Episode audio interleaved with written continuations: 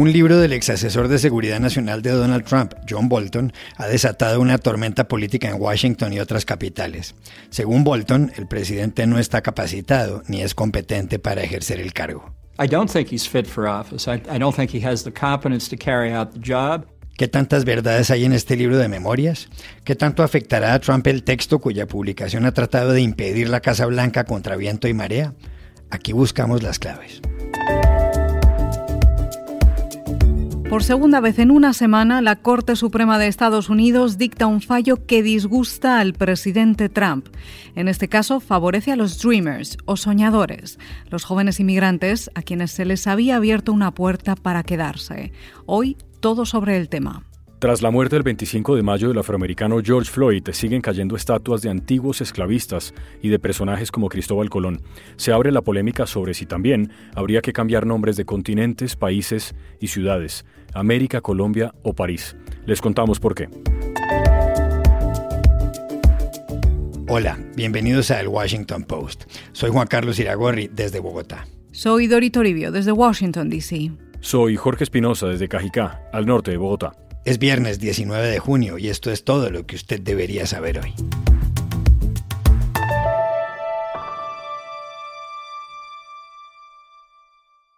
El 23 de junio debe salir a la calle un libro escrito por el antiguo asesor de seguridad nacional de Donald Trump, John Bolton. Se titula The Room Where It Happened, a White House Memoir, la sala donde ocurrió, Memorias de la Casa Blanca, y sin haber llegado a las librerías ha levantado una polvareda. Bolton, de 71 años y que fue embajador ante las Naciones Unidas de George W. Bush, trabajó para Trump de abril de 2018 a septiembre del año pasado. Ya se han publicado partes del libro. Hay revelaciones. Por ejemplo, que a Trump no lo guía ningún principio diferente a qué es bueno para su reelección, como acaba de decirle el propio Bolton a la periodista Martha Raddatz de ABC News. There really isn't any guiding principle uh, that I was able to discern other than uh, what's good for Donald Trump's reelection. El libro dice también que Trump le pidió personalmente a su colega chino, a Xi Jinping, que compre productos agrícolas estadounidenses para que los cultivadores norteamericanos lo reelijan el próximo 3 de noviembre. Por otra parte, según John Bolton, Trump dijo alguna vez que invadir Venezuela sería cool, es decir, chévere o genial, y que el presidente interino de ese país, Juan Guaidó, respaldado por la Casa Blanca, es como un niño. Al enterarse de lo que consta en el libro, la reacción del presidente venezolano Nicolás Maduro no se hizo esperar invadir a Venezuela sería algo cool. Sigue creyendo Donald Trump. ¿Mm? También escribió que el presidente dijo que Venezuela ya era parte de Estados Unidos. O sea que nosotros no somos Venezuela, nosotros somos gringos. ¿Ah? Ahí está, se van revelando las verdades, van saliendo las verdades de lo que hemos enfrentado y hemos derrotado durante estos años 2019 y 2020 y vamos a seguir derrotándolo. Maduro también hizo mención al título del libro de Bolton. La obra se titula The Room We're Inhabiting. ¿Ah? Tú hablas inglés, pues tú eres piloto. The Room Where It Happened, a White House Memory.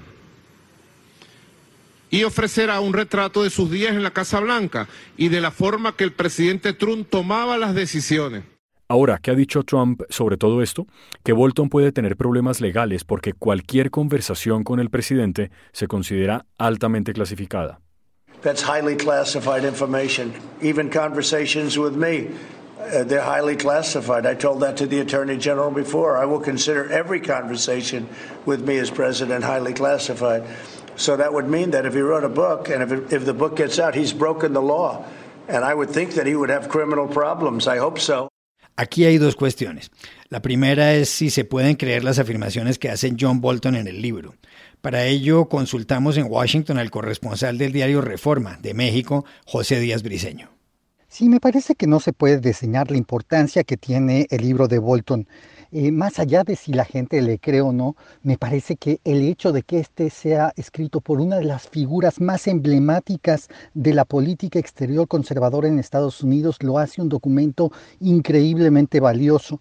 La figura de Bolton ha estado vinculada a la Casa Blanca eh, republicana de Richard Nixon desde los años 60 eh, y hasta ahora Él mismo ha pasado por prácticamente todas las organizaciones republicanas conservadoras de Washington, involucrado en decisiones claves de la política exterior estadounidense, como el escándalo Irán-Contras en la época de los 80, también en la guerra eh, de Irak, eh, su papel clave para eh, defender esta guerra a principios de los 2000 y me parece que entonces el libro de Bolton es muy distinto al que otras personas periodistas o funcionarios de tercer rango han escrito. Es un documento clave de la política estadounidense.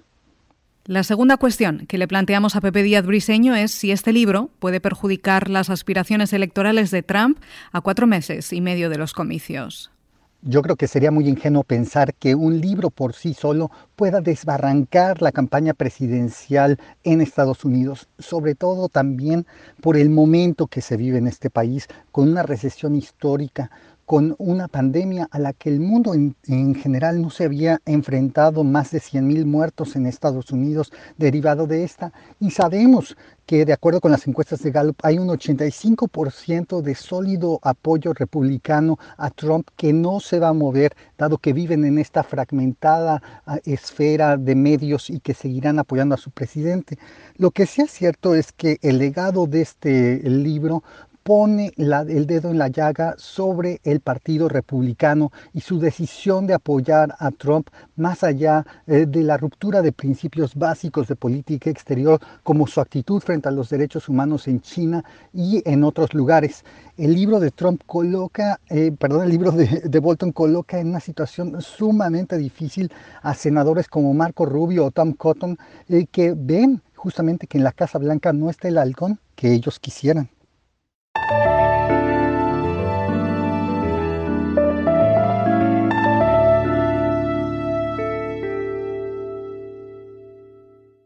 La Corte Suprema de Justicia de Estados Unidos acaba de dictar un fallo que le prohíbe al gobierno deportar a 690.000 inmigrantes jóvenes. Dori, la sentencia básicamente protege a los llamados dreamers o soñadores que fueron llevados a ese país cuando eran niños. Para ser un dreamer se requiere haber vivido en Estados Unidos desde 2007 y no haber cumplido los 31 años en 2012. También se requiere estar cursando o haber terminado el bachillerato o servicio militar y carecer de antecedentes penales. En 2012, el presidente demócrata Barack Obama creó una iniciativa para evitar que estos jóvenes fueran deportados. Se llama Deferred Action for Childhood Arrival.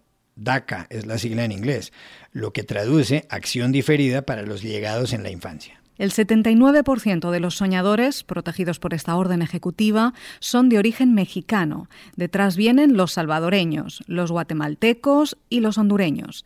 El 90% están trabajando. El lío es que cuando Trump llegó a la Casa Blanca en el 2016, desmontó la iniciativa. Su secretario de Justicia, Jeff Sessions, lo anunció así. The policy was implemented unilaterally to great controversy and legal concern. Esa política fue implementada unilateralmente, lo cual generó una gran controversia y una preocupación legal, dijo Sessions en 2017. La decisión fue impugnada. Dos años después, cuando la Corte empezó a estudiar los argumentos, los Dreamers se manifestaron frente al tribunal.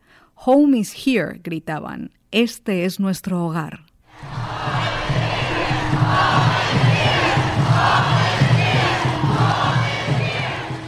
Ahora la Corte, por cinco votos contra cuatro, acaba de impedir la muerte del DACA.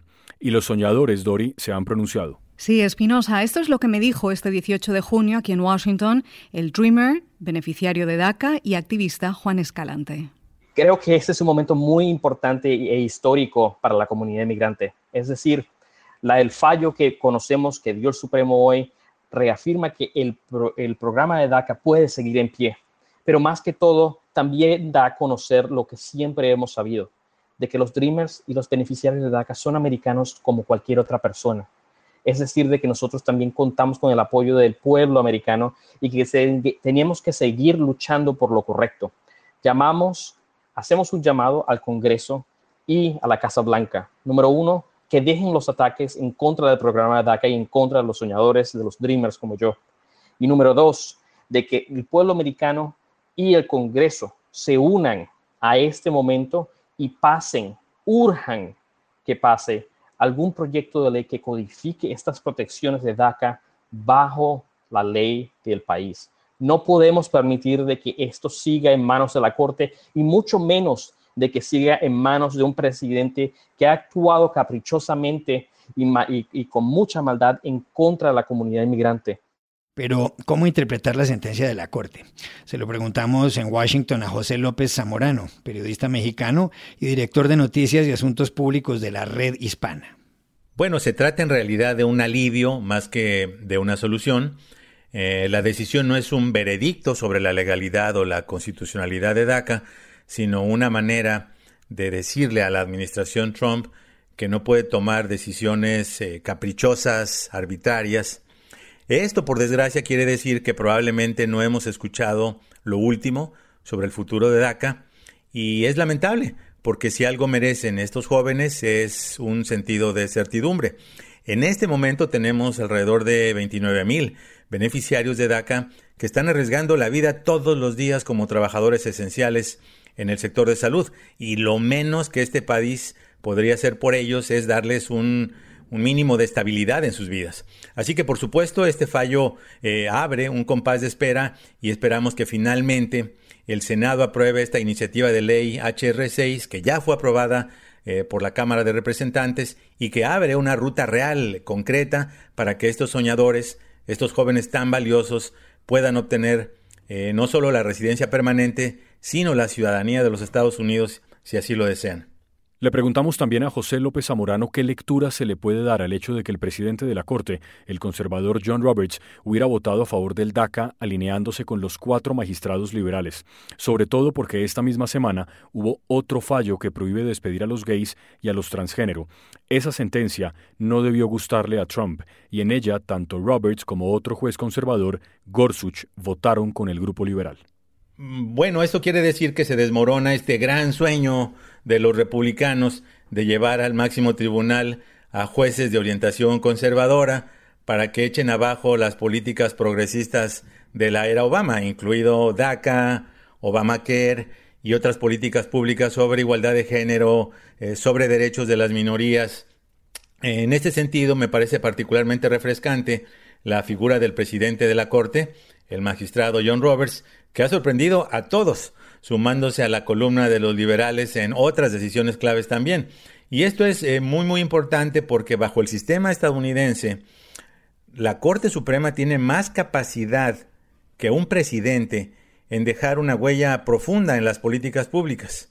Así que ojalá, ojalá que esta sea una señal de que cuando el máximo tribunal examine ahora sí la sustancia, la legalidad y la constitucionalidad de DACA, Roberts eh, vuelva a colocarse en el lado correcto de la historia. Trump se mostró inconforme con la sentencia sobre la DACA. Es horrible y está políticamente motivada, escribió en Twitter, y agregó en alusión a la norma que permite el porte de armas. Es un tiro en la cara de quienes se enorgullecen de llamarse republicanos o conservadores. Necesitamos más magistrados o perderemos la segunda enmienda y todo lo demás.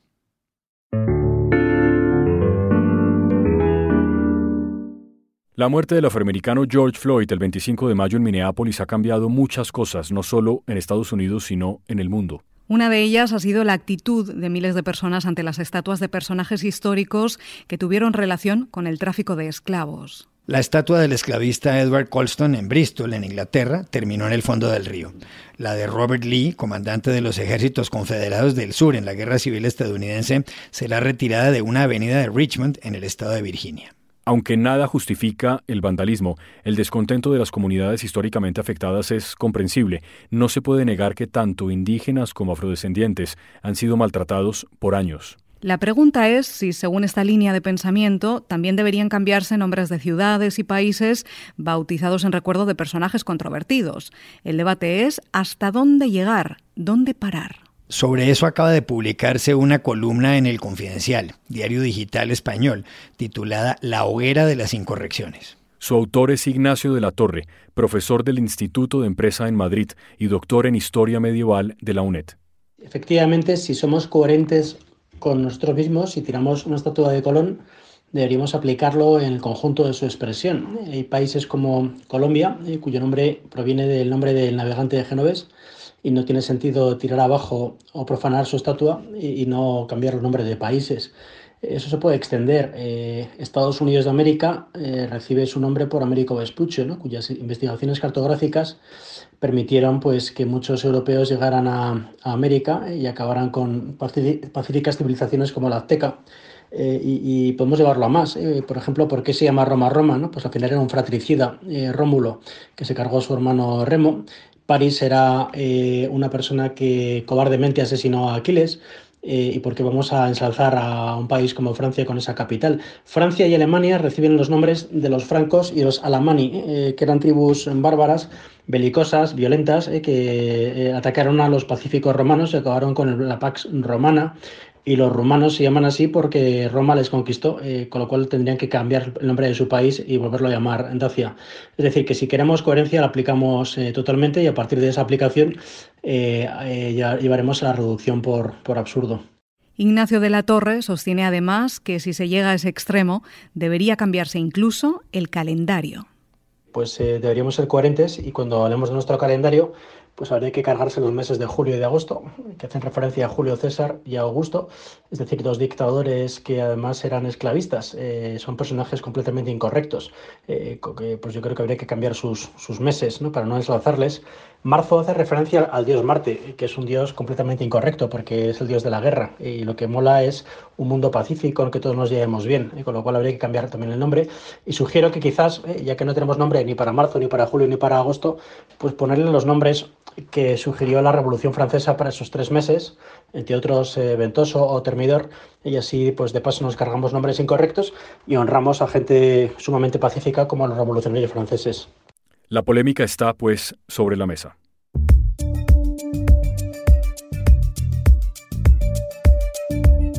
Y estas son otras cosas que usted también debería saber hoy. Estados Unidos acaba de ofrecer hasta 10 millones de dólares por datos que permitan la captura de dos antiguos jefes de las FARC, el grupo guerrillero colombiano que en noviembre de 2016 firmó la paz con el gobierno de Juan Manuel Santos. Se trata de Jesús Santrich e Iván Márquez, que fue precisamente el jefe negociador durante el diálogo. El anuncio lo hizo el secretario de Estado estadounidense Mike Pompeo. En Colombia, las autoridades sospechan que Márquez y Santrich están en Venezuela. El primer ministro de la India, Narendra Modi, ha dicho que su país podrá responder en cualquier momento las provocaciones de la China. Es la reacción a la muerte de 20 soldados indios en un choque con tropas chinas en el Valle de Galwan, un punto fronterizo en Cachemira, a 4.200 metros de altura sobre el nivel del mar. Hace 40 años no moría nadie en un incidente semejante en esa zona en conflicto en disputa. La India y la China tienen una frontera común de 3.440 kilómetros. Son los dos países más poblados del mundo y ambos poseen armas nucleares. Y aquí termina el episodio de hoy del Washington Post, el guapo.